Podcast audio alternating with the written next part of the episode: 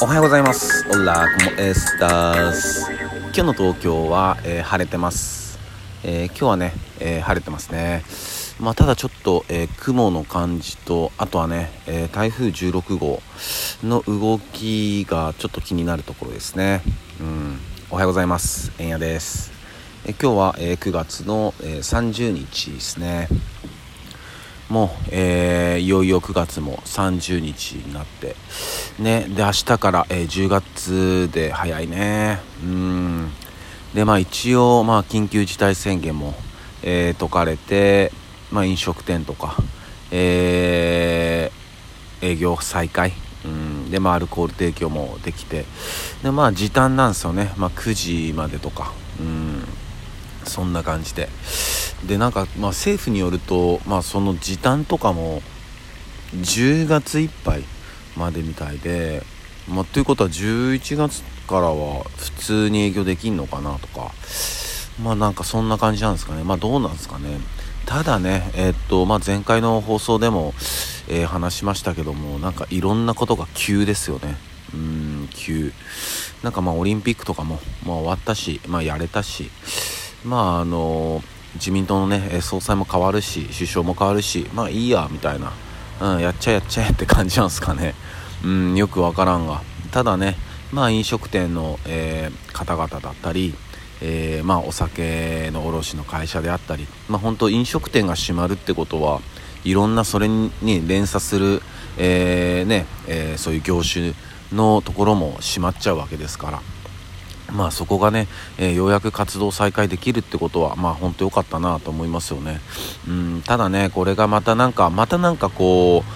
うなんつうのかなもうやっちゃダメとかそういう風にね今までずっとそうやってきたから、うん、そうなったらまたねうんナンセンスだなと思いますけど、うん、どうなっていくんですかね。で、まあ、昨日ね、えーまあ、自民党の、えー新総裁が、えー決まって、うんまあ、岸田さんになりましたね。うんなんかね、まあ、どうなるのかな、まあ、なんかその記者さんが、まあ、一つなんかいいなと思ったのはあの役職とかの任期を決めるって言ってましたよね。うんずっと同じ人がやるとやっぱり権力が集中しちゃってっていう話で、うん、でそれでね、あの二階のねえ中国のスパイの、えーおじいちゃんなんかはね怒ってたんですよね、うん、あの人はずっとそういう感じだったから。うんね。まあその辺はいいなとは思うんですけどでもなんか結局安倍とかうんあの辺のなんていうのかな。まあ手先じゃないけど、うん、傀儡にはならないでほしいなと思いますよね。うん。やっぱなんか一国民としてはやっぱあの森友家計の問題をうんやっぱもう一回ちゃんとやってほしいしうん。だってやっぱねこう安倍がねお友達企業だけをこうあのなていうのかな、うん優遇して、うん、そこにジャバジャバ僕たちの税金お金をねつぎ込んだりして、うん、で挙句の果てには公文書を改ざんするとかね、うん、ありえないもんね。公文書が改ざんされる国なんて聞いたことないよね、うん、でやでやっぱ、えー財務省の、えー方もね亡くなってますからね。うんぱり、えー亡くなってるっていうのはもう本当にもうねなんていうのかなその人がねもう命かけたメッセージですよね。うん本当に。うん。でやっぱそこからやっぱ何かがおかしくなってるし、うん、安倍なんていうのは何かあったら、まあ、国会議員辞めます辞めますからみたいなことを言ってましたからね、うん、あのマスク2枚男ですよ、うん、でそのマスク2枚もねなんかこうちゃんと遅れ遅れてないし、えーそれさえもなんかこう中抜きさせてとか、うん、だからね本当岸田さんに期待するのは、まあ、そういう安倍だったり、うん、竹中だったり、うんこの国をね本当にこう衰えさせた、うん、本当要因の、うん、元凶のねあの人たちをねちゃんと、あの締め出してほしいですよね、うん、麻生とか。うん。まあそんな気使う必要ないっしょと思うんですよね本当に。うん。ね。まあどうなることやらって感じですかね。うん。まあ選挙がね、えー、っとおそらくあると思うんで。うん。それはね確実に、えー、行きたいですよね、うん、であとはねそうそう、えー、斉藤隆夫さんっていうね。うん、ゴルゴ13をね、うん、書いてらっしゃった方が亡くなったっすね。僕はこれ結構ショックだったな。うん。まあいつかね、うん、人間そういう時は来るんだけど。うん。いつだったかな？ちょっと忘れちゃったんですけど結構昔の「情熱大陸に」うん、その斎藤隆夫先生が、えー、出てらっしゃった回があって、うん、その時に本当に衝撃を受けたんですよね。うん、やっぱあのゴルゴ13っていうあの世界観を描き出してるチーム。背景だけを描くチームとか乗り物だけを描くチームとかいろんなチームに分かれててその武器を描くチームとか。うんもうしかもその背景だったり乗り物だったり武器とかそういうのもほんと細かくて。うん。またその物語とかも結構何て言うのかなまあスパイっていう暗殺者だからあのデューク統合はね、うん、あの主人公は、うん、だそういったこう政治的な、うん、話のシナリオとか物語とかも本当に緻密だしすごい研究されてるし、うん、いやすごい人だなって、うん、すごい感動して。でなんか好きなエピソードは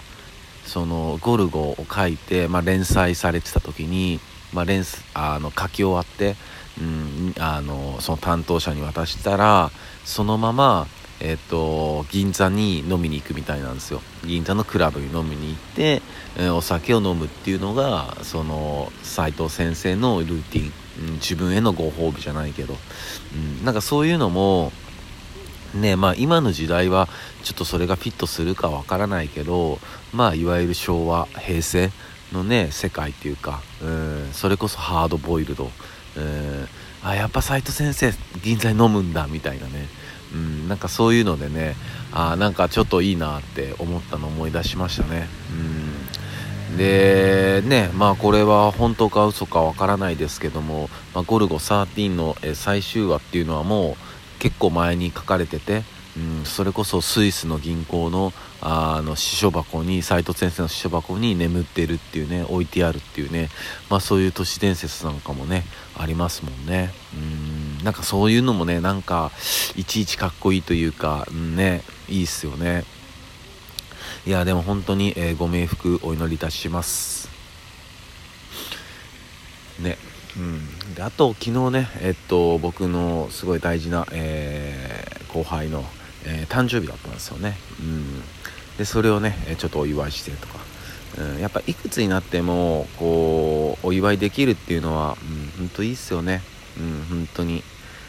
なんかこう年を重ねるごとにまあねいろんな人生のこう苦い部分とかもね、えー、社会の厳しい部分にもぶち当たるんだけどもうんそこをね、うん、噛みしめたり、うん、乗り越えたりしてね、うん、一歩一歩進んでいくっていうのがまあ人生なのかなとは思うけど、えー、そのねあの人生の中でね、えー、もう本当に何年の付き合いかもう忘れるけどもう十何年以上、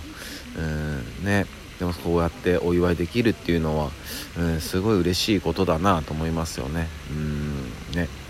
まあそれもねやっぱりこの健康なねこの肉体があってこそなんでねうん。やっぱこう今やっぱ健康っていうのにねみんな、うん、意識いってると思うんですよね。うん僕もだし。うん。ね。まあやっぱそうなってくるとやっぱ心の健康うんっていうのが、うん、一番大事になってくるのかなって、うん、よく心技体って言いますもんね。心技体って言ってね。うん。